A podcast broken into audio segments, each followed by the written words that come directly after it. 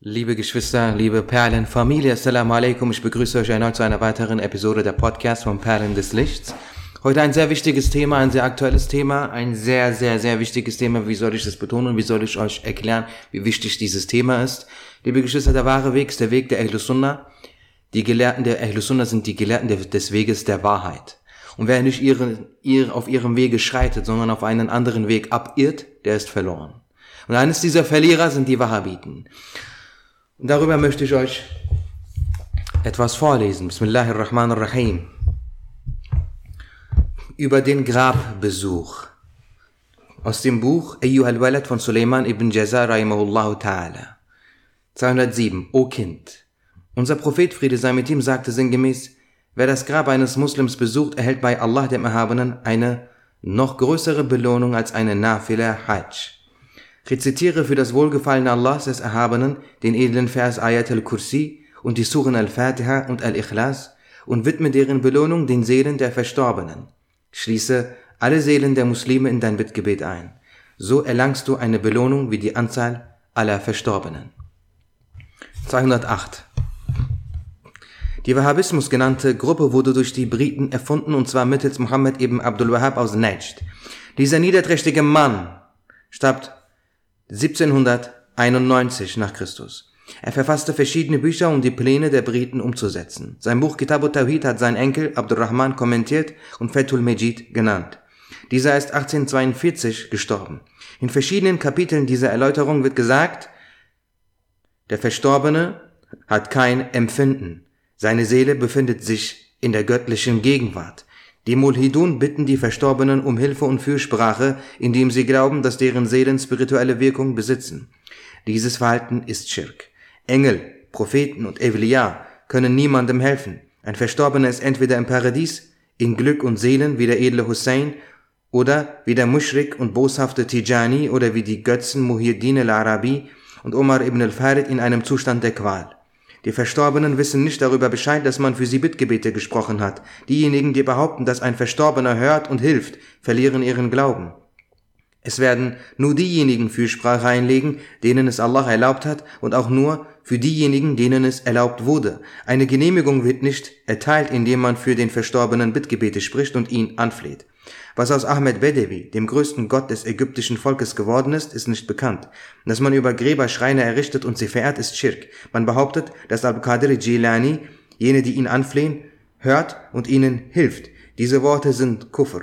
Deren Schreine sind Götzen Tempel. Es ist wajib, alle zu zerstören. Der obige Text zeigt, dass die Gründung des Wahhabismus, das war ja alles ein Auszug aus dem Buch, ne? Und dieser Auszug, der obige Text, zeigt, dass die Gründung des Wahhabismus und danach des Staates Saudi-Arabiens ein Erfolg des Angriffs der Briten gegenüber dem Islam war. Die Wahhabiten bezeichnen die Ahlus Sunnah, das heißt uns, als Kafisch. Sie behaupten, Schreine sind Beda. Zu Lebzeiten des Gesandten Allahs gab es so etwas nicht. Sie wurden später errichtet. Als Antwort erwidern wir ihnen, wir gehören der Glaubensrichtung Madhab der Ahlus Sunnah an. Gemäß unserer Aqidah sind die Quellen der Urteilsfindung Adilla al-Shar'iyya vier an der Zahl. Diese sind Kitab, Sunnah, Qiyas und Ijma'. Kitab, Buch, meint den edlen Koran. Mit Sunnah sind die ehrwürdigen Hadithe gemeint. Qiyas, Analogieschluss, meint hier die Fiqh-Bücher der vier Rechtsschulen. Ijma' ist der Konsens, die Übereinstimmung der Gelehrten der ersten beiden Jahrhunderte nach der Hijra. Keiner dieser Gelehrten hat etwas gegen Schreine gesagt. In Fiqh-Büchern steht, dass es jais ist, Schreine zu errichten. Das bedeutet also, dass es im Islam nicht verboten ist, Schreine zu errichten und diese zu besuchen. Die Wahhabiten verleugnen es. Der Islam ist aber nicht das Produkt aus verkehrter Logik, verirrten Gedanken und trügerischen Worten der wahhabitischen Unwissenden und der madhablosen Islam-Reformer. Der Islam ist das, was man an Kenntnissen aus den Quellen der Urteilsfindung gewinnt. Suleiman ibn Abdul Wahhab war der Bruder von Mohammed, dem Gründer des Wahhabismus und ein Gelehrter der Ahlus Sunnah. Er verfasste viele Bücher, um zu verhindern, dass sich die Muslime täuschen lassen, indem er zeigte, dass sein Bruder vom rechten Weg abirrte.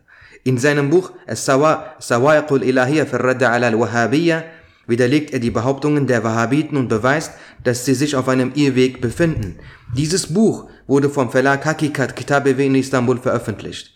Auf Seite 6 dieses Buches steht, Ibn Taymiyyah, den die Wahhabiten als Sheikhul Islam bezeichnen und dessen Schriften sie als autoritative Belege anführen, und dessen Schüler Ibn Qayyim al-Jawziyah haben zwar geäußert, dass es haram ist, einen Verstorbenen bzw. einen nicht sichtbaren um Hilfe zu bitten, für ihn ein Tier als Gelübde aufzubringen, für jemand anderen als für Allah ein Opfertier zu schlachten, das Grab zu küssen und für Segen etwas aus Erde aus seinem Grab zu nehmen, aber sie haben dies alles nicht als Schirk bezeichnet. Kein Gelehrter hat gesagt, dass jemand, der so handelt, zu einem Muschrik wird.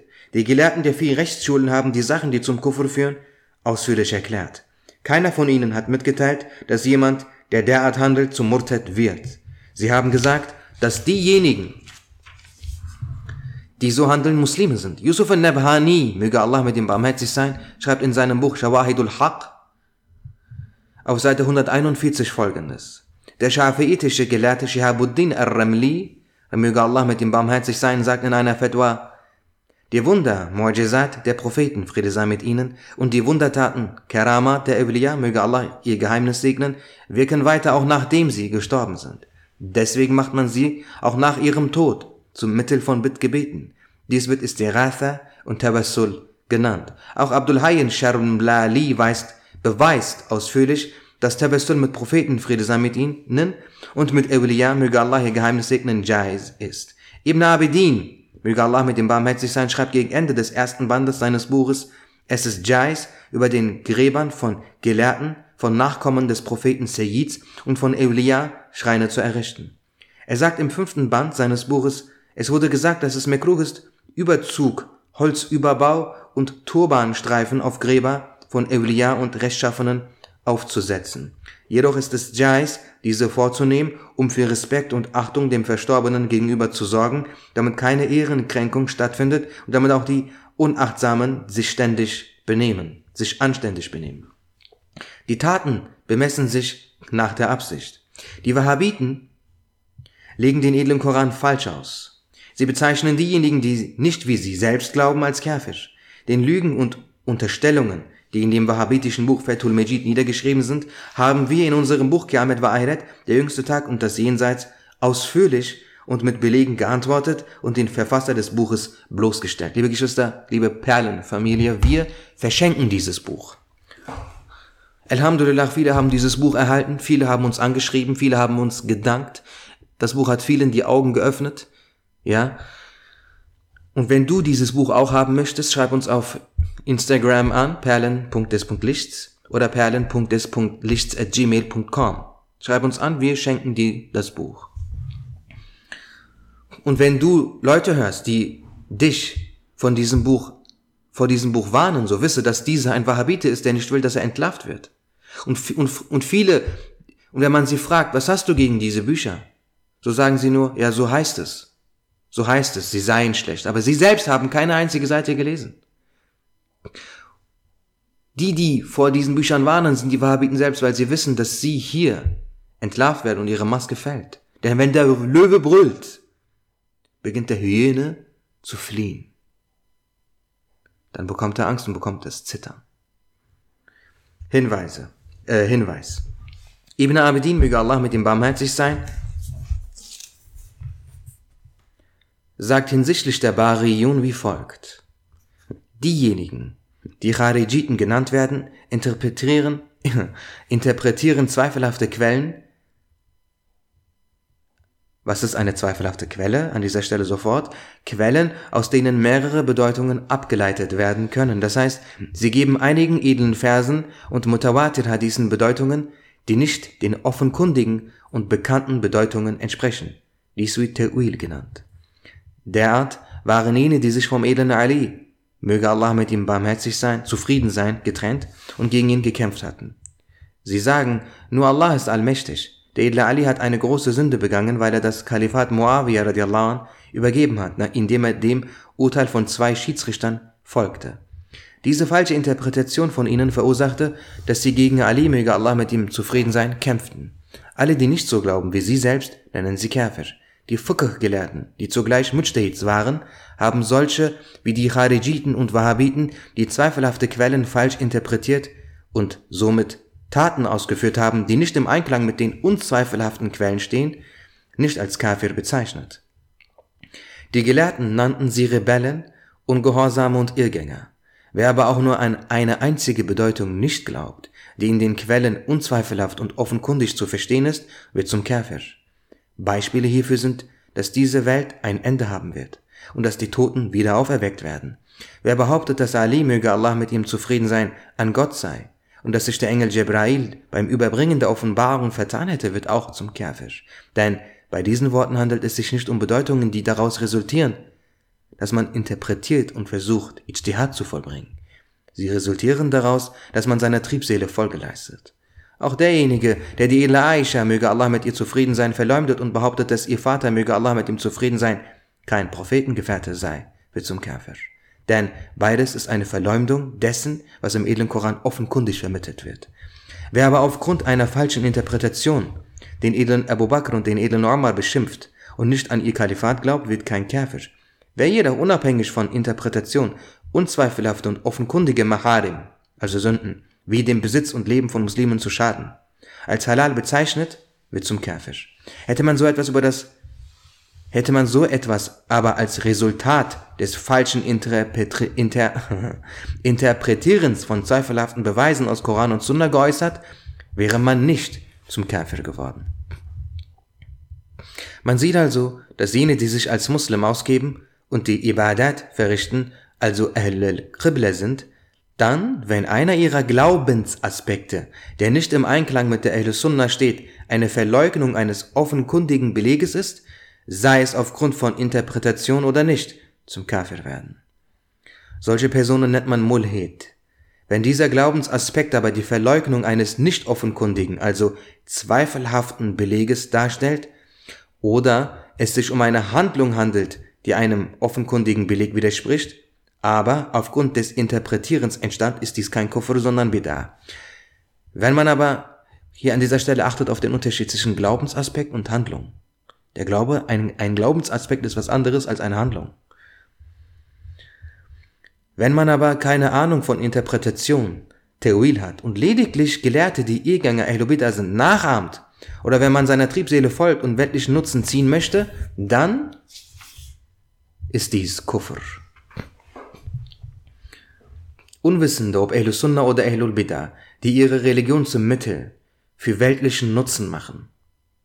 Das heißt, die Abstriche von ihrer Religion für die Erlangung von weltlichem machen nennt man Religionsfanatiker. Ulama Isu, die bösen Gelehrten. Derjenige, der zwar keinen Glauben hat, sich aber als Muslim präsentiert, um den Glauben der Muslime zu stehlen, indem er diese täuscht und um den Islam von innen heraus zu zerstören und der die Belege falsch interpretiert, um die Sachen, die zum Kufr führen, rechtfertigen zu können, wird Sindiq Ketzer genannt. Ungläubige Kafirun, die sich als Muslime und Wissenschaftler vorstellen. Aber Sachen, die die Religion und den Glauben verderben, als Naturwissenschaft präsentieren, nennt man Wissenschaftsfanatiker. Das, dass auch Wissenschaftsfanatiker Ketzer sind, wurde in vorangehenden Abschnitten erläutert. Wissenschaftsfanatiker haben seit der Tanzimat genannten politischen Reform den Islam angegriffen, indem sie mittels Unionisten von Briten und Freimaurern durch hohe Geldbeträge und hohe Ämter unterstützt wurden. Die wahren Gelehrten des Islam haben die Religionsfanatiker mit kräftigen Argumenten zum Schweigen gebracht und die Muslime vor deren Bosheiten geschützt. Die Wissenschaftsfanatiker hingegen haben von Islamfeinden und von fortschrittlich genannten Staatsmännern und Regierungsbeauftragten tatkräftige Unterstützung bekommen und konnte so alles, was ihnen beliebt, ohne Scheu aussprechen und niederschreiben. Sie haben sich gegenseitig gelobt und sie konnten mit Leichtigkeit ihre Lügen verbreiten und haben auf diese Weise dem Islam großen Schaden zugefügt. Irrgänger, Elul Bida, die in den islamischen Wissenschaften gelehrt sind, und Mulhidun und unwissende Nachahmer, die auf ihrem Weg schreiten werden, Madhablose genannt. Die Madhablosen und Ketzer, die Glaubensverderber sind, tauchen als Islamreformer auf. Wer behauptet, dass der Ijma keine Quelle sei, wird kein Kafir, sondern ein Irrgänger. Derart sind die Kharijiten, Schiiten und Wahhabiten. Deren Behauptungen, die der Ijma widersprechen, führen nicht zum Kufr. Liebe Perlenfamilie, ihr seht, ein wichtiges Thema. Hört euch diese Podcast-Episode am besten nochmal an oder ladet euch das Buch Islamische Ethik runter oder liest einfach das Buch der, der jüngste Tag das Jenseits. Versteht ihr, ohne Wissen kann man kein guter Muslim sein. Ohne Wissen kann man sich nicht vor diesen Glaubensverderbern schützen, denn man weiß ja gar nicht, wer sie sind. Möge Allah Ta'ala die Mühe und die Arbeit der Gelehrten der Ahlus Sunnah reichlich belohnen, denn sie sind es, die uns vor der Verirrung geschützt haben. Sie weisen uns den Weg des Propheten und des edlen Korans. Salawatullah ta'ala wa taslimatuhu alayhi. Hinterlasse eine Bewertung, verbreite, teile diesen, diese, diese Podcast-Episode mit deinen Freunden, eigne dir Wissen an, wenn dieser Podcast dir dich neugierig gemacht hat, in dir einen Wissensdurst geweckt hat, so wisse, es gibt die Seite hakikatkitabew.com, dort gibt es Bücher auf jeder erdenklichen Sprache. Englisch, Arabisch, Somali, Italienisch, Spanisch, Deutsch, alles. Ich empfehle dir diese Bücher aufmerksam zu lesen, zu absorbieren. Dann kann dich niemand täuschen. Assalamu alaikum.